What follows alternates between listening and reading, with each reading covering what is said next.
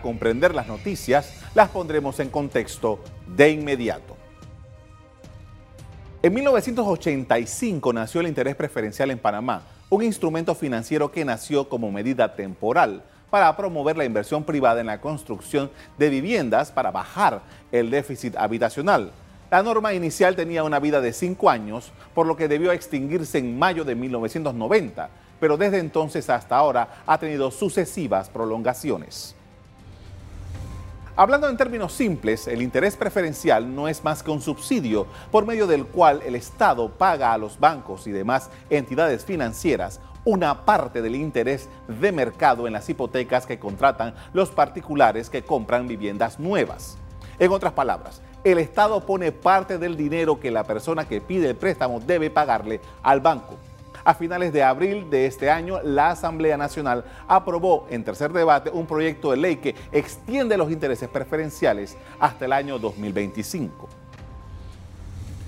Los intereses preferenciales solamente aplican en la compra de viviendas nuevas, no así a las de segunda mano, por lo que todo aquel que compre una en el mercado secundario deberá pagar la tasa de mercado en su hipoteca. Veamos los tramos del subsidio. La ley de interés preferencial tiene tres tramos de subsidios. Viviendas hasta 40 mil dólares tienen un subsidio del 100%. Viviendas de entre 40 mil y 80 mil dólares tienen un subsidio del 4% en el interés. Las viviendas de 80 mil a 120 mil tienen un subsidio del 2% en el interés. La administración Cortizo tiene previsto reformar la ley de intereses preferenciales con el fin de aumentar la cuantía de la vivienda. La ministra de Vivienda dice que ya hay adelantado un borrador. El compromiso que adquirió el señor presidente en su discurso de, toma de posesión, estamos estudiando, sé que lo vamos a lograr, eh, tanto lo que es la exoneración como la extensión. También se habló del leasing inmobiliario, que es un sistema muy innovador para las parejas jóvenes que a veces no, no, quieren adquirir una propiedad a través de una hipoteca. Pero estamos en el estudio con el Ministerio de Economía y, eh, Finanzas, hay que ser responsables y una vez, eh, eh, diría que a final de este mes de julio ya se, se estará presentando esas leyes. De acuerdo con especialistas del sector inmobiliario, la medida ayudaría a mover el inventario de viviendas existentes. Ellos calculan que hay entre 3.000 a 3.500 viviendas vacías. Pero ¿Cuál es el sacrificio que hace el Estado con el subsidio del interés preferencial? De acuerdo con cifras oficiales del Ministerio de Economía y Finanzas, en el 2018 el 14.6% de los subsidios que se gestionaron durante ese año fueron hacia el renglón de los intereses preferenciales.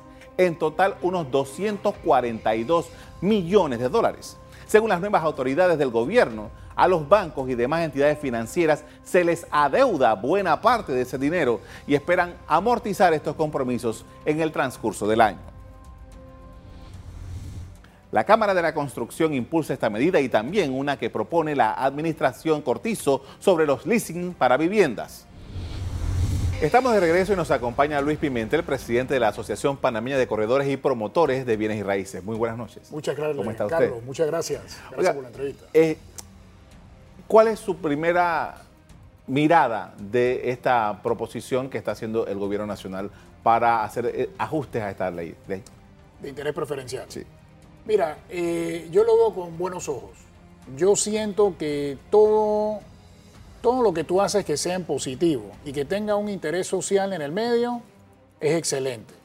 Es una gran ventaja que el Estado subsidie 4% en un interés hipotecario para que los panameños puedan acceder a las viviendas. Así que, en efecto, la extensión de la ley de 120 a 180, yo la veo y la miramos realmente con buenos ojos. En la industria, también la acogemos con mucho beneplácito, ¿Por qué? Porque sentimos que es una forma de dinamizar el sector ahora mismo que está un poco en, lento, ¿no? ¿Cómo, ¿Cómo se dinamiza el sector si sus potenciales clientes a lo mejor no están en las mejores condiciones para adquirir una hipoteca por largo plazo y por tanto dinero? Déjame explicarte, y es bien sencillo, hay que hacer obviamente un poquito de análisis. Eh, tú tienes por un lado los promotores y por otro lado tienes los compradores. Entonces, ¿qué pasa? Al extender la ley de interés preferencial a 180, obviamente tú estás dando ese subsidio en préstamos hipotecarios.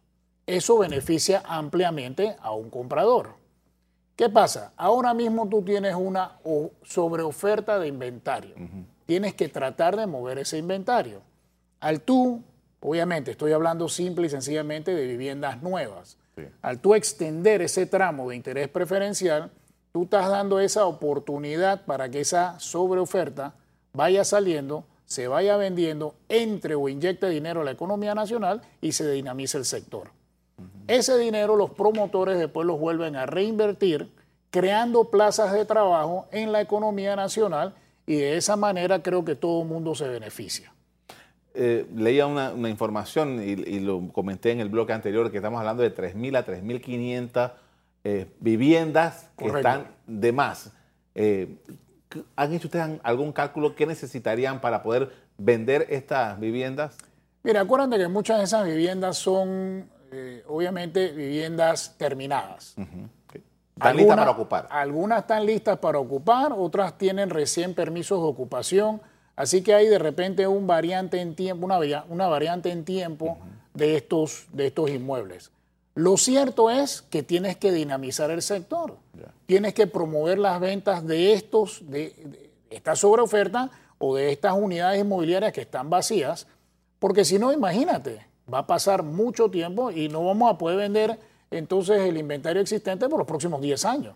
Así que tenemos que dinamizar ese tema.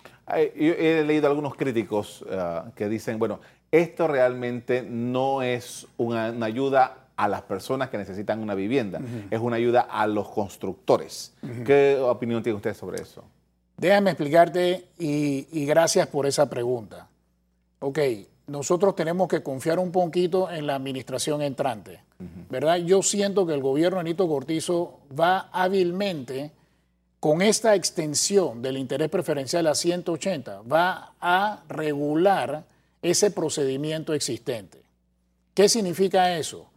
Aquí parte de los problemas existentes hay que el repago de ese subsidio a los bancos, ¿verdad?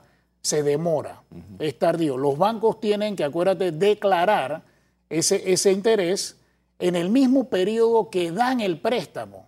Entonces, ¿qué pasa? Se demora el pago o el subsidio del gobierno a los bancos entonces la banca también se ve afectada. el, libro ese año tiene un dinero menos. Es correcto, así es. Entonces, ¿qué es lo que pasa?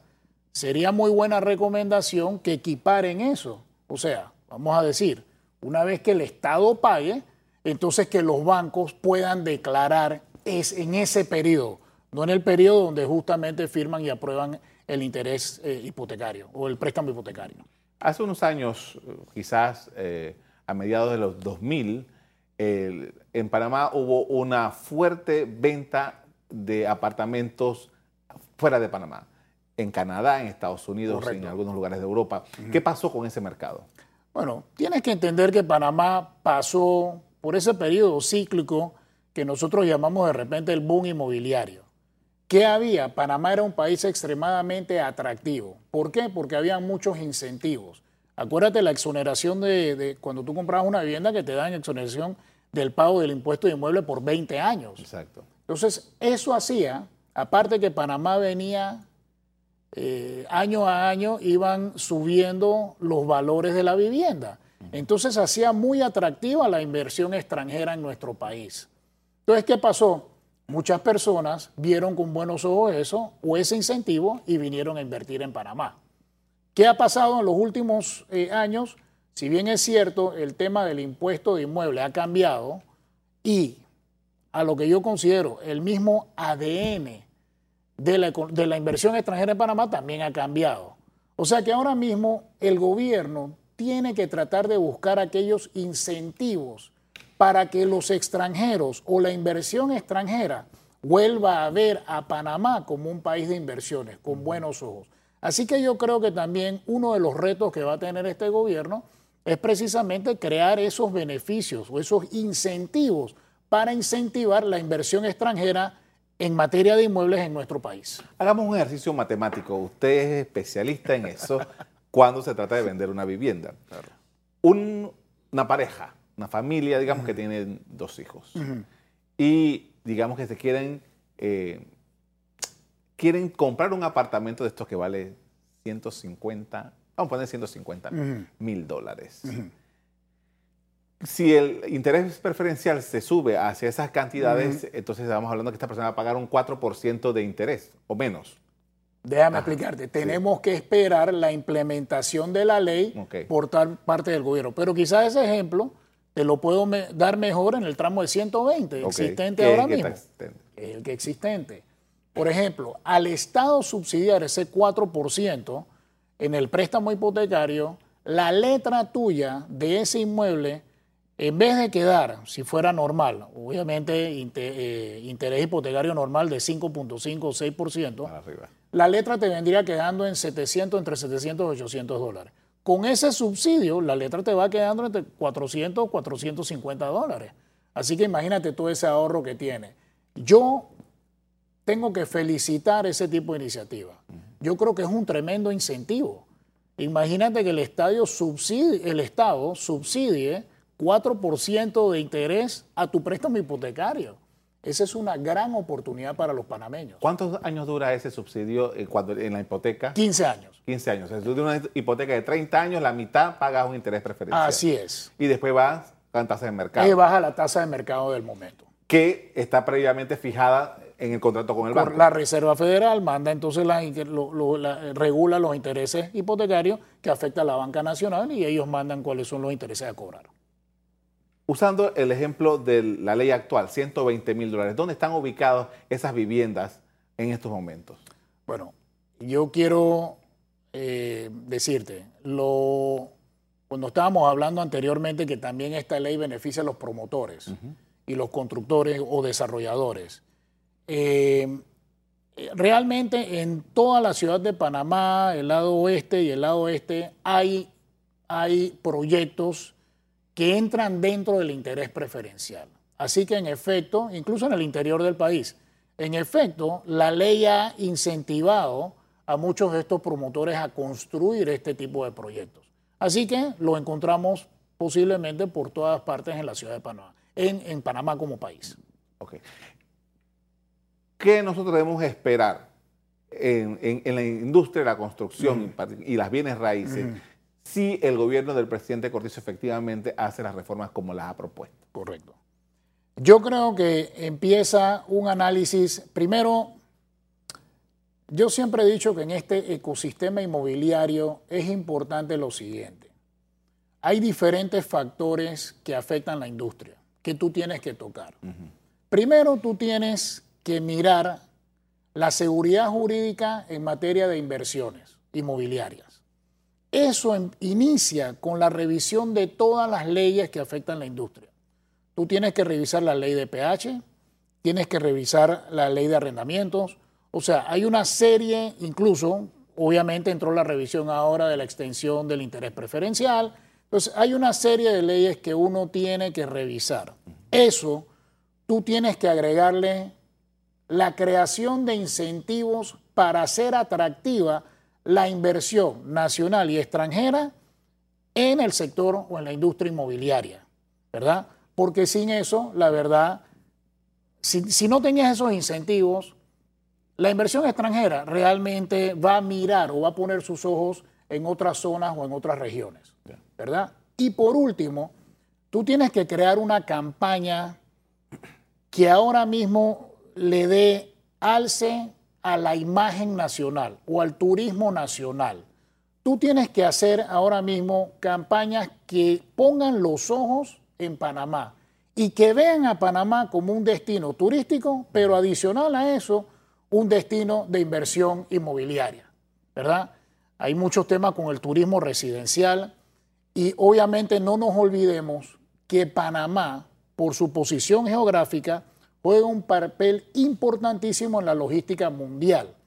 Esas zonas de incentivos existentes tienen que ir amarradas con esa promoción internacional para tú poder traer a los grandes jugadores en el plano logístico que inviertan en Panamá. Eso va a traer trabajo, va a traer prosperidad a esas zonas y la verdad que eh, siento que solamente trae beneficios a Panamá. Eh, hace como 12 años, el director, hablando con el director ejecutivo de la CAPAC, decía, bueno, yo creo que ya está eh, la, copado el, mercado de alto nivel de esos apartamentos carísimos, sin embargo, se volvió a disparar. Y hoy yo veo, yo voy manejando y veo apartamentos de más de medio millón de dólares. Claro. ¿Eso hasta dónde estira? Bueno, estira hasta donde las personas quieran invertir y busquen ese mercado. Entiende lo siguiente, los desarrolladores en Panamá por tradición han sido muy hábiles, personas que han jugado un papel importantísimo dentro de la economía nacional. Y ellos identifican zonas de desarrollo. Esas zonas de desarrollo van marcadas con distintas zonificaciones donde se elaboran proyectos de distintos rangos de precio. Yo creo que, obviamente, eh, Costa del Este, de repente, o sea, y si tú ves cómo se fue moviendo todo, Avenida Balboa, bueno, inició con Paitilla, de repente después Avenida Balboa, después se movió hacia Costa del Este y después a Santa María. Son terrenos que realmente por su posición también dentro de la ciudad de Panamá son eh, terrenos muy valiosos y obviamente se prestaban o se prestaron para desarrollos inmobiliarios de alto precio. Muchísimas gracias, ha sido interesante, hemos hablado un poquito de todo. Claro. Eh, bienvenido para una próxima ocasión, cuando quieras. Gracias, Carlos, gracias por la entrevista de nuevo.